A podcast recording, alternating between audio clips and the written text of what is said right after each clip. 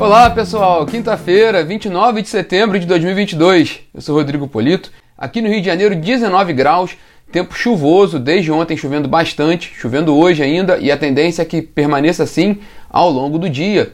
E a máxima deve ficar em 20 graus, então um tempo frio aqui no Rio de Janeiro.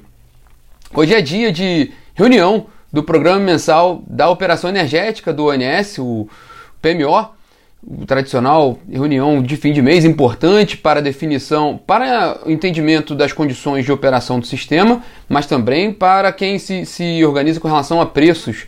as informações do ONS são importantes para a definição de preços no mercado de energia.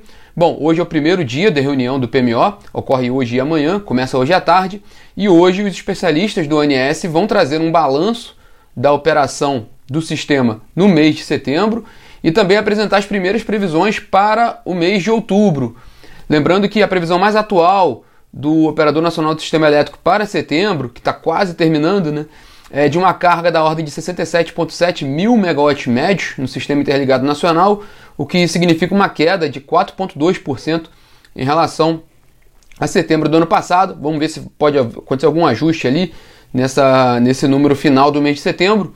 E com relação ao submercado Sudeste, Centro-Oeste, o principal do país, a expectativa de, de, de, afluências para o mês de setembro ficou na ordem de 81% da média de longo termo e o nível dos reservatórios hidrelétricos fechando perto ali dos 50% de armazenamento no fim desse mês, que termina amanhã. Vamos pegar os dados oficiais do balanço hoje com essa reunião do ONS e já ver quais serão as primeiras indicações para a carga, afluências e nível de armazenamento dos reservatórios no mês de outubro, além de outras informações que o ONS pode trazer de dados sobre a operação do sistema, que pode mudar ali alguma configuração de, algum, de alguma usina ou sistema de transmissão. Então, uma importante reunião para abrir os trabalhos para o mês de outubro, né? Bom, hoje também, outro evento importante, o novo nem tão novo, presidente da Eletrobras, Wilson Ferreira Júnior, concede sua primeira entrevista coletiva após reassumir a presidência da maior elétrica do país, a Eletrobras, agora privada, né? É, esse evento ele, é, ele tem uma expectativa grande, até porque espera-se que ele possa dar alguns sinais já sobre o seu plano de negócios nesse novo momento da empresa. O fato é que o, mercado espera um expressivo ganho de eficiência da Eletrobras, agora privada, sem as amarras de governança estatal, inclusive com podendo é, simplificar a gestão, incluindo as subsidiárias, grandes subsidiárias, como Furnas, Chesf, Eletronorte, Eletrosul, e também há uma expectativa grande de redução de custos, até porque o Wilson conseguiu fazer um, um forte, conseguiu colocar ali né, em prática um forte programa de redução de custos, enquanto a companhia ainda era, ainda era estatal, a expectativa é que ele tenha um resultado muito mais expressivo agora com a empresa privada também deve, pode ser comentado nessa coletiva e também mais à frente algum plano sobre demissão voluntária, aposentadorias incentivadas, além, é claro, de outro ponto de muita expectativa no setor de como vai ser a estratégia de comercialização da Eletrobras, já que a companhia agora tem um, vai ter nos próximos anos, gradativamente, um caminhão ali de energia de um parque hídrico descotizado. Então a Eletrobras vai ter bastante energia para disputar no mercado. Então é interessante também saber um pouco como é que vai ser essa estratégia da Eletrobras com relação à venda de energia. Bom, hoje também é o último dia da Rio Gas, principal evento da agenda da indústria petrolífera da América Latina. E o destaque para uma discussão agora pela manhã, a partir das 10h50, sobre o desenvolvimento do mercado de geração eólica offshore com planos da Prumo, da EDF, da Shell, da Energia, da Neo Energia, perdão, e da Equinor. Então, importante discussão, discussão que a gente aqui na Megawatt a gente já acompanha há bastante tempo sobre o mercado de eólicos offshore, mas que tem ganhado espaço muito grande na indústria petrolífera. Isso não é novidade, isso lá fora a gente vê com, com maior intensidade, principalmente por causa do, do cenário europeu as, as petroleiras europeias elas são muito pressionadas para acelerar o processo de transição energética. Então a gente vê o caso da Equinor, vê o caso da Neoenergia Iberdrola.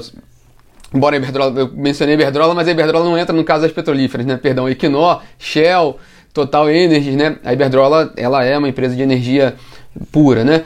E lá fora há uma pressão muito grande de transição energética e lá fora também, na Europa, não há, não há muito espaço disponível para desenvolvimento de eólica onshore. Então, por isso também que o mercado tem desenvolvido um espaço maior para eólicas offshore na Europa, mas esse cenário tem vindo para cá, né? O, o, o Brasil tem um, um, um, potencial enorme e tem um mercado grande de eólicas onshore, a gente, vê, a gente acompanha esse crescimento aqui com forte competitividade, mas há um interesse de exploração também de eólicas offshore, aproveitando também a logística que vem da indústria petrolífera. A questão toda no fim do dia é preço. Qual vai ser o preço dessa energia e como é que ela vai conseguir disputar no mercado brasileiro.